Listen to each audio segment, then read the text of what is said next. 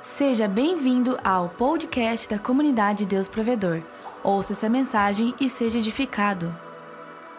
Eu quero perguntar onde é que estão os ousados em Deus nessa noite. Então eu vou pedir um favor para vocês. Vamos quebrar um pouco o protocolo nessa noite. Eu gostaria que vocês viessem aqui para frente, sentassem aqui na frente, para a gente ter essa palavra de uma maneira um pouco diferente essa noite.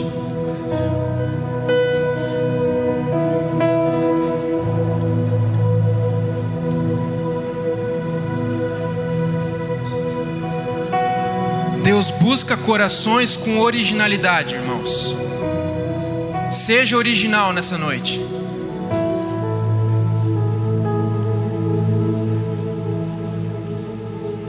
Glória a Deus. Santo é o nome do Senhor Jesus. Vai tomando seu assento, irmão. Lucas, Deus ama a tua originalidade. Cara. Seja ousado no Senhor, irmão. Seja ousado no Senhor. Quem está com expectativa nessa noite? Hoje eu estava meditando sobre a palavra e a, veio uma imagem na minha mente e, era a imagem de uma de uma pessoa na casa do pai. Eu ouvi o Lucas falando a mesma coisa, a mesma imagem que eu, que eu vi. Ele falou e eu chorei. Ele, cara, eu, eu, eu fiquei imaginando a gente na casa do pai, colocando o pé em cima do sofá. Não tem problema, cara. Não tem problema. Se você quiser ficar deitado, se você quiser ficar pulando, não tem problema nenhum, porque Deus se agrada na sua ousadia. Amém?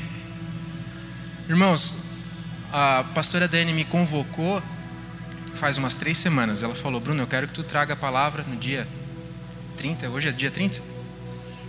Amém. E eu programei uma palavra. E foi bem legal. Eu fiz todo o cronograma da palavra e tal. E quinta-feira eu estava orando e Deus falou que não era aquela palavra. Era para eu mudar a palavra, não era a mesma. Eu falei, pô, Senhor, quinta-feira, meu. Por que não um pouquinho antes? Mas glória a Deus, e eu sei que tudo que Ele falar aqui, irmãos, Ele quer liberar algo novo sobre as nossas vidas. E eu peço que vocês abaixem a cabeça de vocês para a gente orar. Senhor, a gente te pede, Pai, a gente te pede discernimento de espírito porque a gente tem certeza que o Senhor tem algo novo para nós nessa noite. Libera, Pai, a palavra rema, a palavra revelada direto do trono, Pai. A gente crê no impossível, a gente crê naquilo que o Senhor quer fazer nessa noite. Deus abre os nossos olhos espirituais para que a gente possa ouvir. Abre os nossos olhos, Deus, espirituais, para que a gente possa ver aquilo que o Senhor quer fazer nessa noite, Pai. Glória a Deus, glória a Deus. Amém, irmãos. Galera, eu vou falar sobre um tema aqui que eu creio que Deus tem algo novo para nós. E eu tenho visto que Deus tem feito algo muito novo no Brasil acerca desse tema, que é a adoração. A gente precisa começar a entender a profundidade da adoração.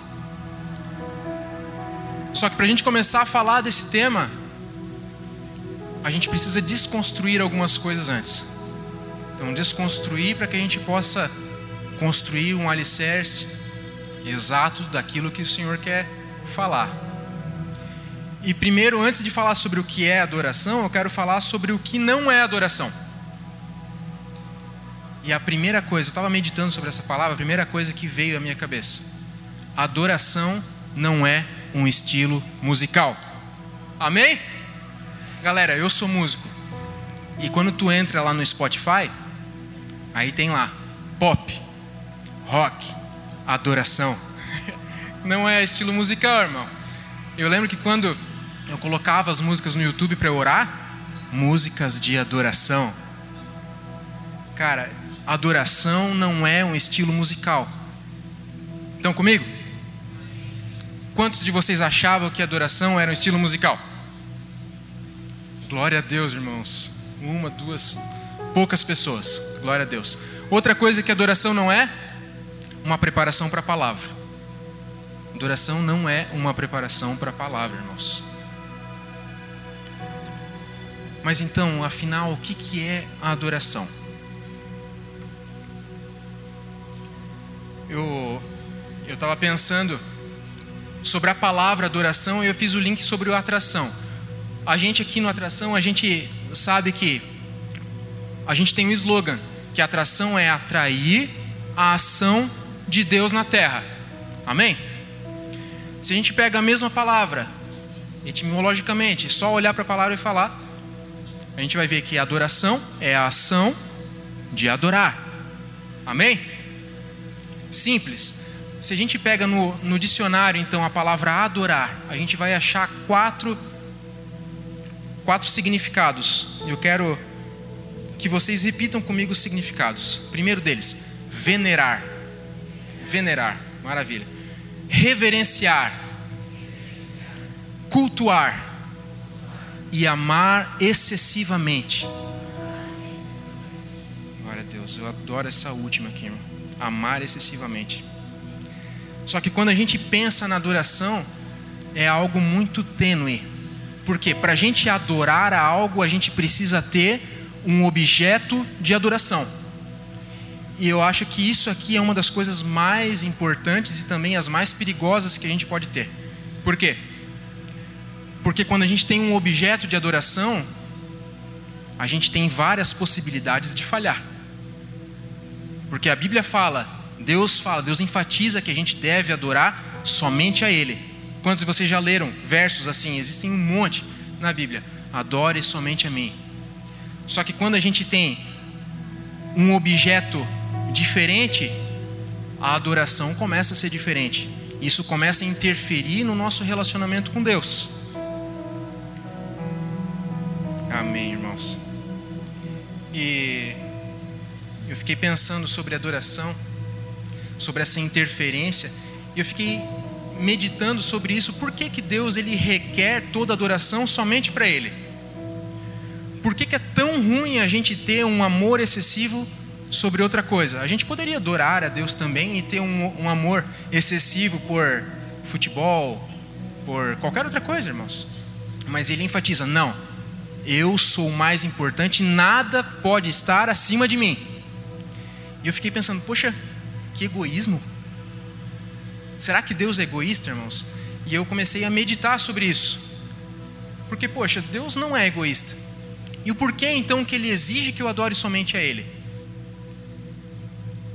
E tem uma ilustração de um pastor bem conhecido chamado John Piper. Alguém já ouviu falar no pastor John Piper?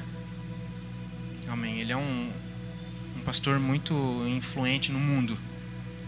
E o pastor John Piper ele fez uma ilustração para explicar esse tema aqui, falando assim: existia uma pessoa doente, estava sofrendo com alguma doença do coração, e ele entrou no hospital.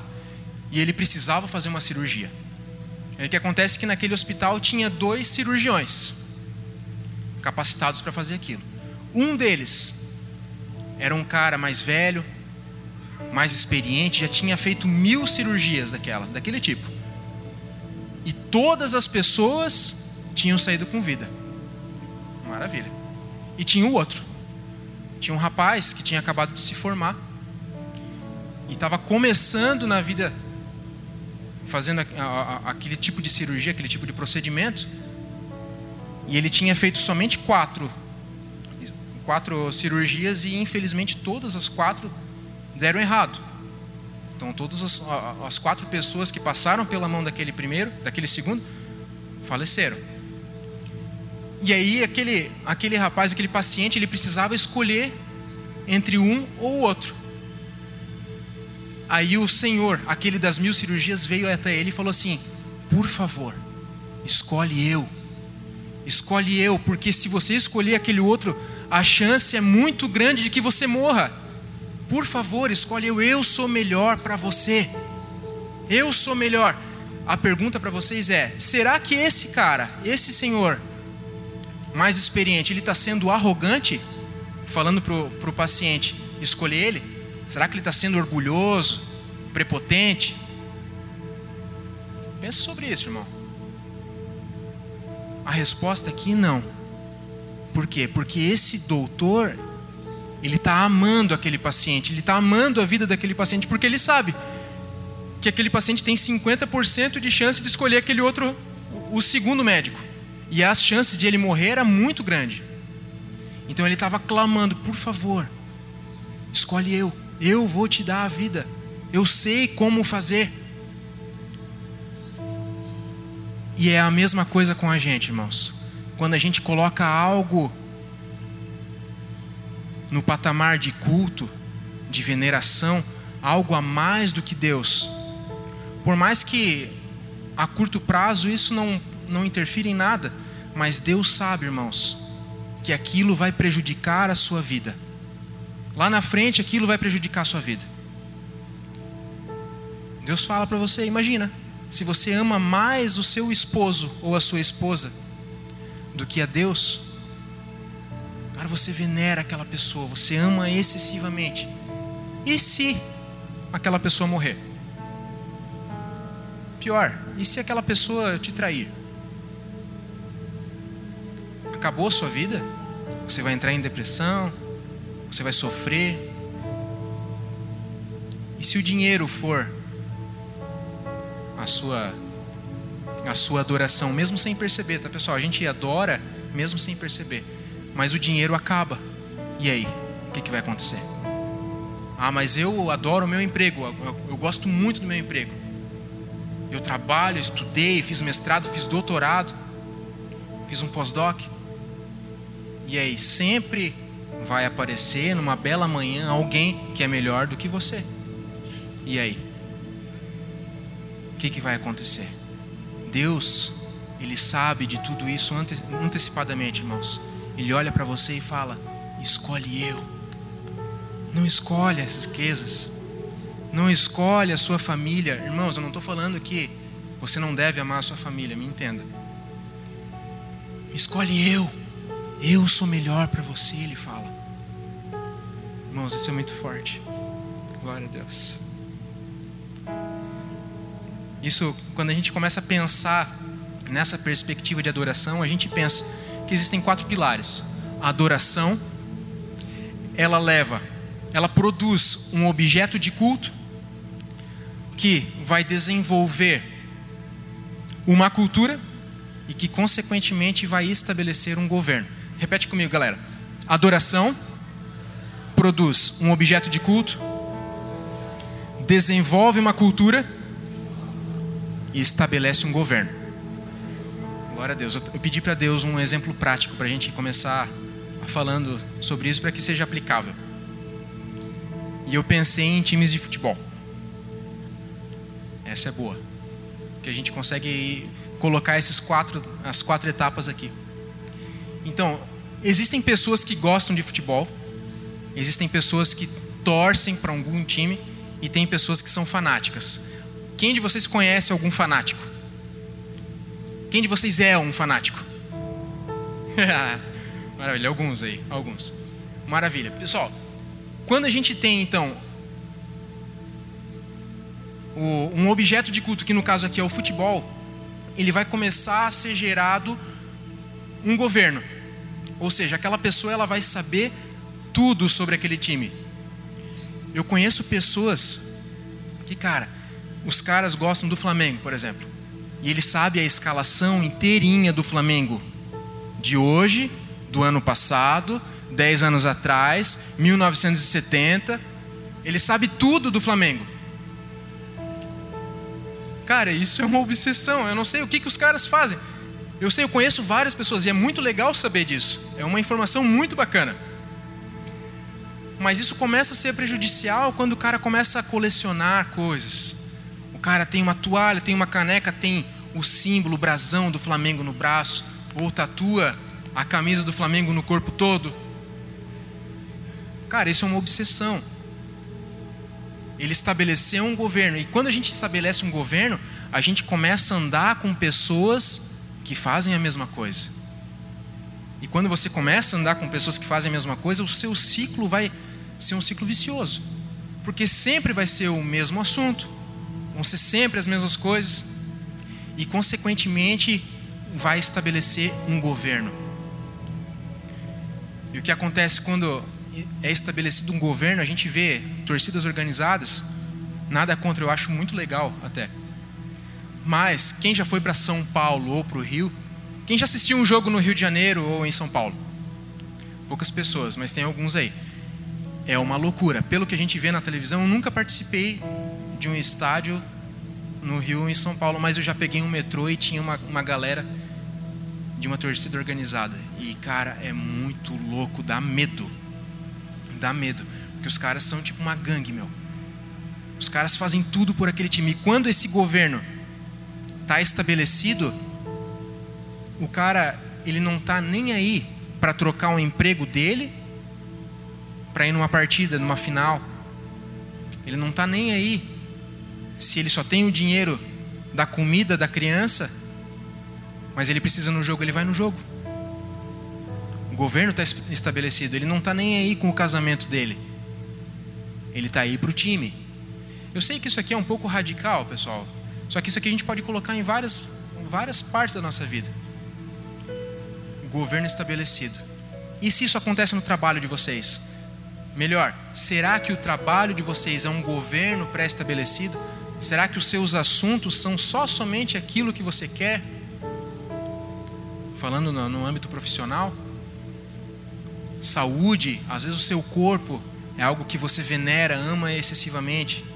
Você gasta cinco horas na academia. Toma 60 quilos de suplemento. Será que é somente um amor ou é um amor excessivo, obsessivo até? E tem um exemplo aqui que eu eu estava pensando e Deus falou: fala esse. Existem pessoas que colocam o propósito o propósito que Deus te dá como algo acima de Deus. Já imaginou, pessoas? Imaginou que tem pessoas que têm o chamado de Deus, eles colocam o chamado acima do próprio Deus. Eles buscam excessivamente, amam excessivamente o chamado de Deus, acaba antecipando coisas, acaba vivendo coisas que não era para ter vivido. E eu lembro de uma de uma mensagem. Quando Israel estava no Egito, ainda provavelmente vocês conhecem a história. Israel estava lá no Egito e Deus queria libertar Israel. E ele chamou Moisés e ele falou com Faraó. Ele falou por mais de cinco vezes através da boca de Faraó. Ele falou assim: Deixe o meu povo ir para que me renda culto. Cara, olha só que legal. Deus ele queria a liberdade do povo, mas ele só queria a liberdade do povo para que lhe rendesse culto. Tudo é voltado à adoração. Então, comigo, pessoal? Só que o povo sempre foi e sempre vai ser sedento de algo para adorar. O ser humano é assim, é um ser adorador. Ele sempre vai adorar algo. E o problema aqui é quando esse algo não é o Senhor. E eu quero falar, eu quero entrar em três tópicos muito importantes, porque eu creio, irmão, que uma vida plena e de sucesso em qualquer área da sua vida é o resultado de uma sucessão de bons hábitos. Resultado de sucessão de bons hábitos, e eu quero colocar três tópicos para que a gente possa entender um pouquinho mais acerca da adoração. Eu vou dar uma chave, Deus vai dar uma chave para você, irmãos. Você vai começar a entender como alcançar coisas novas em Deus através desses três hábitos. Pode colocar o primeiro lá, irmão. O primeiro deles é a santidade. É o primeiro hábito. E tem um versículo lá de 2 Coríntios 7:1 que ele fala assim: Amados, visto que temos essas promessas, purifiquemo-nos de tudo o que possa contaminar o corpo e, por conseguinte, a alma, aperfeiçoando a santidade no temor de Deus. Duas coisas muito importantes nesse verso: purifiquemo-nos e aperfeiçoamento da santidade. Quando eu entendia, quando eu, lia a Bíblia e me deparava com essa, essa frase ali, o purifiquemo-nos, eu sempre imaginava uma lista de coisas que eu não podia fazer. Né? Agora eu sou cristão, agora eu não posso beber, ah, eu não posso fumar, eu não posso fazer sexo antes do casamento, ah, não posso, não posso, não posso, não posso, não posso. Mas na real, a revelação de Deus nesse versículo aqui, irmãos, é que o purifiquemo-nos não quer dizer, não tem nada a ver com uma lista de coisas que você pode ou não pode. Mas o purifiquemo-nos fala sobre a pureza é algo que não tem misturas. Irmãos, pureza é algo que não tem misturas. Quando a gente fala de mistura, a gente fala de adoração a outros ídolos. Deus não gosta de dividir a sua atenção, irmão. Ele não gosta de dividir a sua atenção. Ele quer a sua atenção plena. Purifiquem-se. Para quê? Para que haja o aperfeiçoamento da sua santidade. E sabe, o gatilho que faz a gente viver fora da santidade, o gatilho maior que faz a gente viver fora da santidade é a falta de fé. Vocês estão tão quietos, pessoal? Falta de fé. Por que, que a falta de fé é um gatilho? que inibe a santidade. Eu pensei num, num exemplo bem drástico aqui: a pornografia. Você já imaginou, irmãos?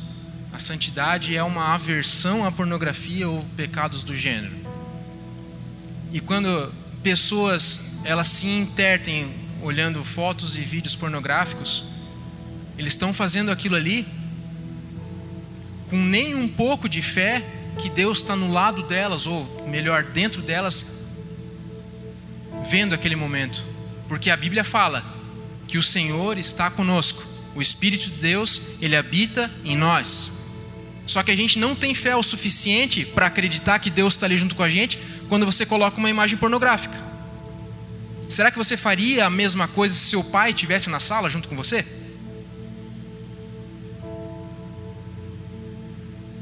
Será que você faria? Não faria. E por que que Deus, com Deus você faz? A gente pode estender para várias outras coisas. E um versículo que rege muito esse esse primeiro hábito é um versículo que fala que tudo que a gente faz, a gente precisa fazer como se fosse ao Senhor. Como que você está encarando esse versículo, irmão? Tudo que você faz não é somente vir para a igreja, não é somente ir para o GC, não é somente vir tocar e cantar e fazer bonito, não é isso. É tudo, é tudo.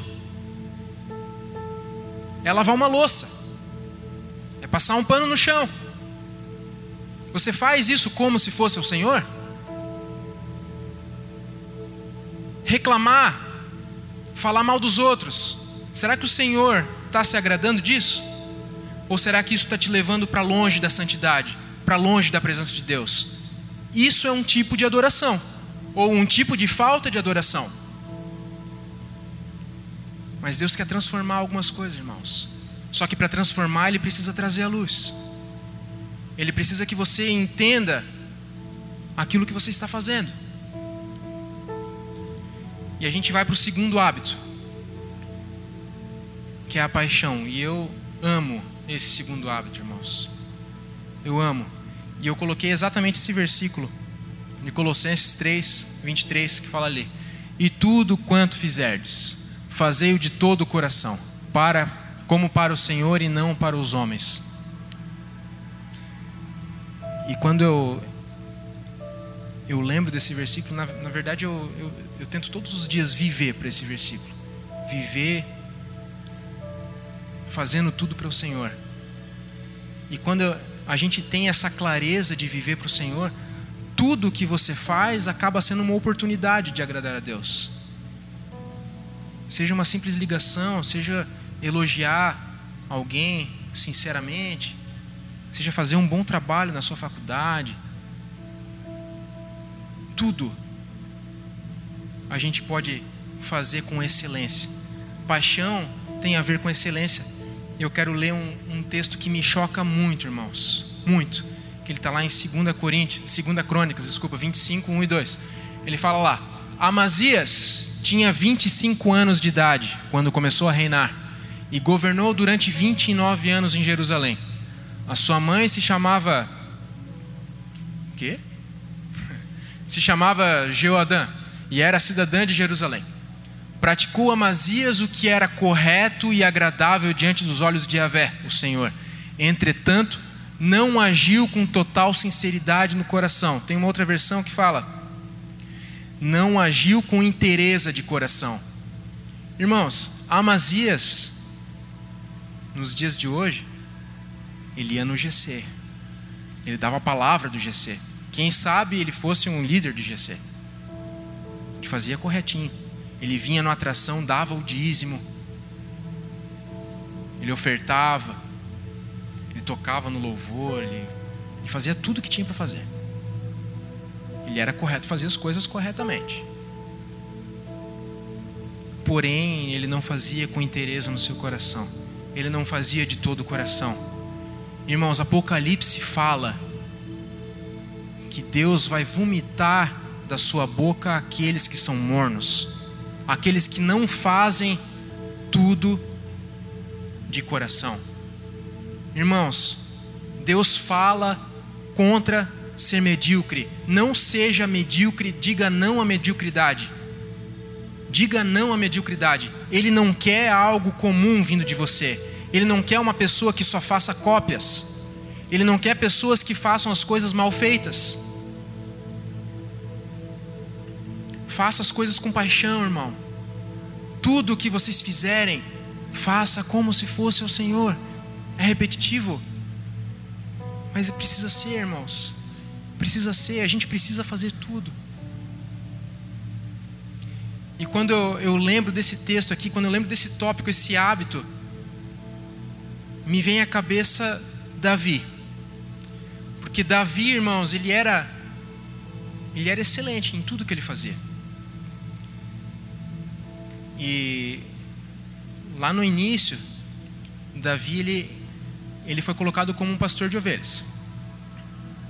O pastor das ovelhas de Jessé. Ele cuidava, era o ofício dele, ele trabalhava com aquilo. Será que ele era excelente naquilo, irmãos? Imagina, eu fico imaginando ele levando aquele monte de ovelha e daqui a pouco aparece um urso. Se fosse eu, irmãos, eu correria muito de um urso. Imagina um urso, meu. Ele matou aquele urso. Veio um leão, ele matou o leão. Por uma ovelha, por duas ovelhas, ele podia ter perdido a vida, mas ele era o melhor naquilo que ele fazia. Era pouco? Era pouco. Mas ele fazia o melhor. E tinha duas outras coisas, irmãos, que Davi fazia que me chama muito a atenção. A primeira delas, ele tocava muito bem a sua harpa. A Bíblia fala que Saul ele era possuído e tinha alguns episódios assim onde vinha espíritos malignos e ele ficava atormentado e ele precisava de alguém que tocasse bem. E aí tinha um camarada que falou: "Eu conheço um filho de Jessé, o Belamita, e ele é, ele começou a falar um monte de adjetivo bom, ele fala bem, é bonito, tal, é ruivo. A minha esposa é ruiva, é linda. é ruivo, é bonito e tal, e, e ele toca bem o seu instrumento. Agora imagina, Israel era gigantesco. E ele foi chamado como o melhor músico de Israel. Eu presumo, porque chamaram ele, lembraram dele. Você já imaginou quanto que você tem que estudar para ser o melhor de uma nação inteira? Ele era. Mas o que me chama a atenção, além de tudo isso, é uma terceira coisa. Lembra quando ele foi matar o Golias? Ele chegou lá, tal, viu o Golias.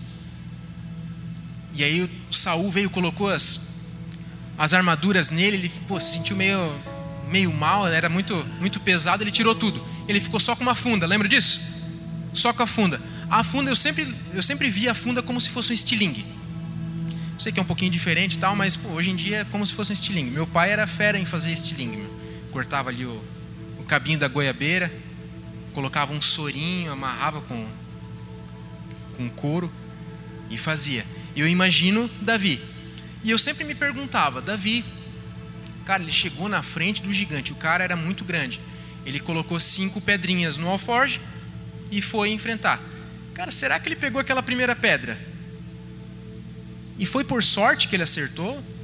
Será que o Espírito do Senhor estava ali naquela pedra? Eu, creio, com certeza eu creio que era isso. Mas tem um versículo que eu quero que você abra comigo. Não precisa abrir, está aqui no telão.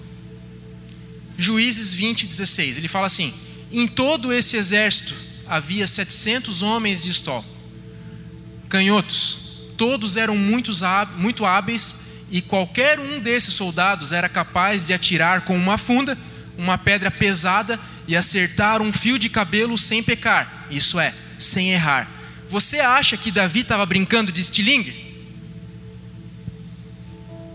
Ele atirava em um fio de cabelo a longa distância sem errar. Será que ele estava fazendo aquilo ali de mal, mais ou menos? Será que ele era ruinzinho naquilo ali? Ele era um dos melhores naquilo ali, irmão. Ele se dedicava, ele era excelente. Ele agradava a Deus e Deus usou aquela habilidade para ascender ele ao trono posteriormente, porque ele matou Golias ele foi casou com a filha do rei, depois ele virou rei. Não foi por acaso, irmãos. Ele não pegou aquela primeira pedrinha e vamos ver se vai dar certo. Não foi assim.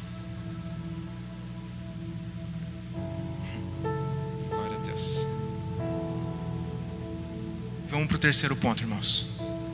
O tempo está correndo. Já falamos sobre a santidade, já falamos sobre a paixão. E agora a gente vai entrar no terceiro ponto, que é a originalidade. E Deus tem me incomodado.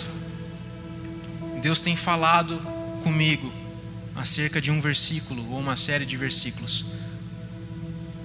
E o especial deles é Salmos 33, 3. Ele fala assim: cantai um novo cântico ao Senhor, tocai bem e com júbilo. Cantai um novo cântico ao Senhor, tocai bem e com júbilo. Irmãos, eu creio de todo o meu coração. Cantai bem não quer dizer que você tem que tocar um instrumento ou cantar uma música muito bem. Ele está falando de várias coisas que a gente precisa fazer na nossa sociedade cantai bem, cantai para mim um novo cântico. Ele quer que você seja original aonde você atua. Se você é advogado, como ser original? Se você estuda, será que a originalidade está em copiar algo do seu, do seu amigo? Colar? É forçação de barra, né, irmãos? esperar que Deus abençoe, que você tire uma nota boa se você não se esforça para fazer aquilo.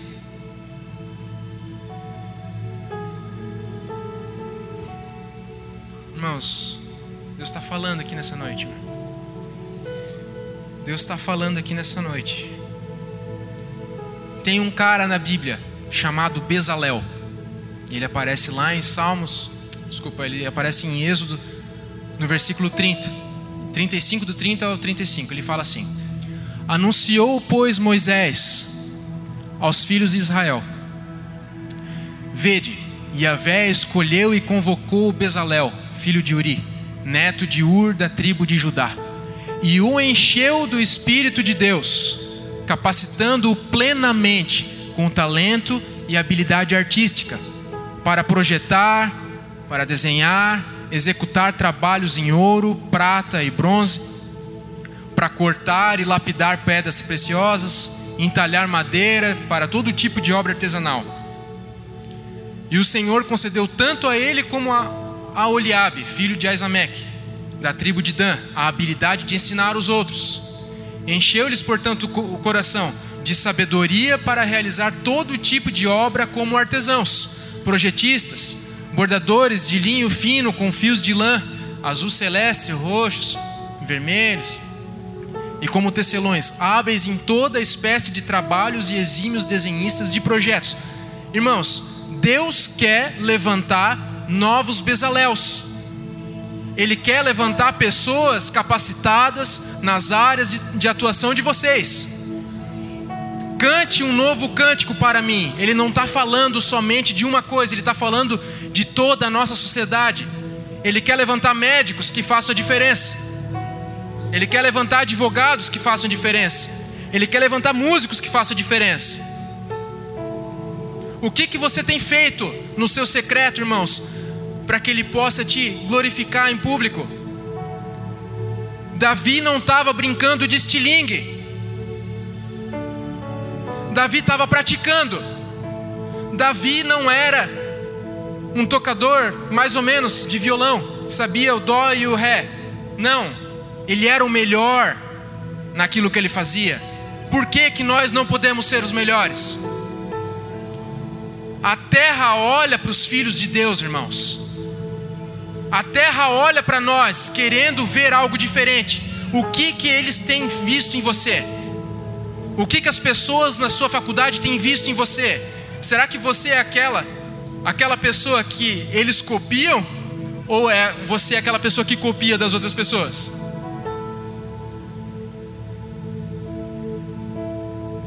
Os músicos, por favor. Irmãos, sabe, eu sonho, irmãos, eu sonho com o tempo que os nossos ministérios de louvor parem de traduzir músicas em inglês e comecem a compor as próprias canções. Eu sonho, irmãos, que os pregadores parem de copiar mensagens prontas do YouTube. O que, que você tem copiado? Para de fazer isso. Deus quer algo novo para você. Deus tem algo novo para você e é nessa noite, irmãos. É nessa noite. Ele quer levantar bezaléus de Deus, aptos para fazer várias coisas dentro da nossa sociedade.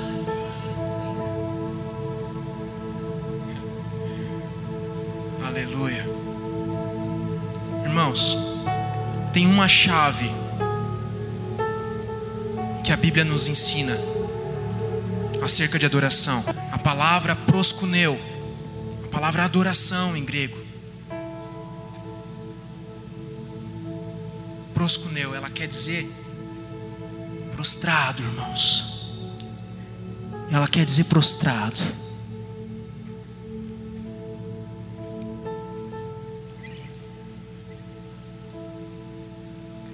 O que, que isso quer dizer?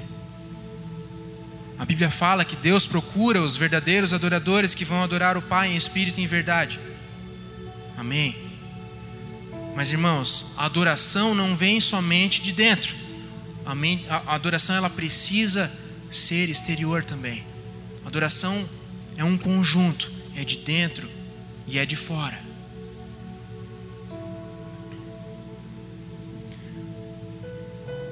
A Bíblia fala em Mateus 4 É muito interessante, irmãos. Em Mateus 4, Jesus ele ele passou por aqueles 40 dias no deserto. Ele foi tentado. Depois disso, Satanás veio até ele para tentá-lo. E a Bíblia fala que Satanás levou Jesus num monte, no monte mais alto que existia, e lhe mostrou todos os reinos. Fico imaginando o diabo aqui, Jesus ali no lado. Ô Jesus, olha aí, cara. A terra toda. Só que deixa eu contextualizar vocês. Para aqueles que não sabem, o diabo ele já foi um anjo de luz. O diabo ele já viveu a plenitude lá no céu.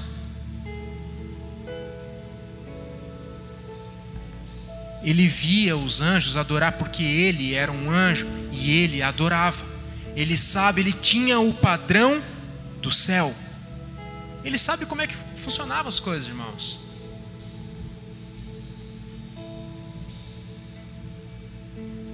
E aí o que acontece? Ele caiu porque ele foi orgulhoso, ele queria ser mais do que Deus. Ele queria que Deus se prostrasse a ele. Que não aconteceu é óbvio que Deus é soberano, irmãos. Deus está acima de tudo. E aí o diabo caiu. E desde então ele tem tentado a mesma coisa todas as, as vezes, toda a vida. Ele é repetitivo. E nessa vez foi mais uma vez. Ele levou Jesus. E Jesus olhou para todo aquele reino. Ele olhou para mim, para você, eu creio. E aquilo foi atemporal. E aí o diabo falou: Jesus, tudo isso aqui eu te dou. Eu te dou tudo, cara. Só com uma condição. Se você prostrado me adorar. Ele queria a mesma coisa de alguns anos atrás. Ele queria adoração e Jesus Jesus não deu, cara. Jesus preferiu morrer por mim, ele preferiu morrer por você. Ele preferiu morrer, cara. E quando a gente fala de excelência, eu lembro dos anjos. Tem muito anjo no céu, irmãos tem muito anjo no céu. Por que, que Deus não escolheu um anjo daqueles para vir morrer no meu lugar? Ele poderia ter feito isso, mas não. Ele escolheu aquilo que ele tinha de melhor. Ele escolheu aquilo que ele tinha de melhor, o único filho dele.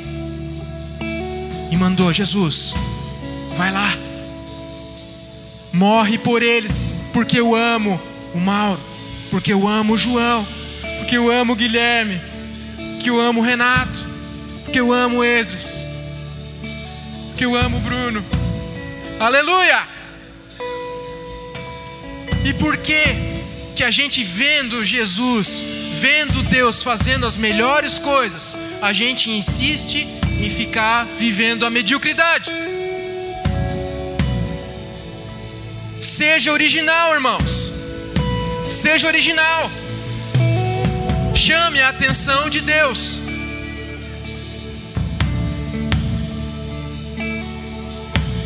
Cara, Jesus não se prostrou. Mas o que eu quero falar aqui é a excelência da adoração. A excelência da adoração, o padrão que foi estabelecido porque o diabo, ele deu um padrão, ele deu uma chave porque ele sabia como acontecia no céu. O que acontece? Agora a gente sabe que a adoração não é somente de dentro, a adoração também é de fora. Precisamos nos prostrar. Por que, que você ainda tem vergonha de levantar a sua mão? Por que, que você tem vergonha de vir aqui na frente em toda atração? Por que você tem vergonha de falar de Jesus? Eu quero que, que você imagine, irmãos, uma imagem Imagina que a gente está numa final de Copa do Mundo. Imagina que a gente está numa final de Copa do Mundo e o Brasil está jogando. Quanto tempo o Brasil não está numa final de Copa do Mundo?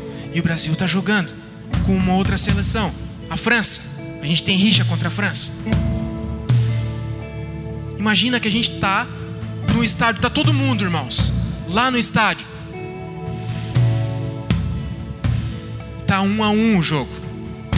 Está aos 45 minutos do segundo tempo, o juiz olhou para o relógio e deu um minuto de acréscimo. E a gente pode imaginar, então eu imagino o Ronaldinho Gaúcho pegou a bola. Já ouvi aleluia, irmãos.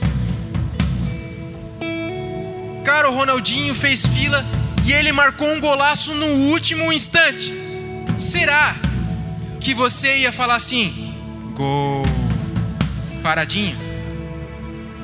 Cara, se fosse comigo, se eu tivesse lá, eu ia pular 3 metros de altura, ia beijar, abraçar todo mundo daquele estádio, ia comemorar, ia, gastar a minha voz, eu ia ficar rouco, eu não ia estar tá nem aí, porque as pessoas iam pensar de mim. E por que que você, quando entra aqui, fica quieto? Fica de pé, irmãos. Por que ficar quieto? Deus está aqui desde o começo, fazendo um golaço atrás do outro. Ele está aqui, irmãos. Glorifica, não fique quieto. Isso aqui é uma chave da adoração para que a gente possa alcançar o coração do Abba. Glorifique.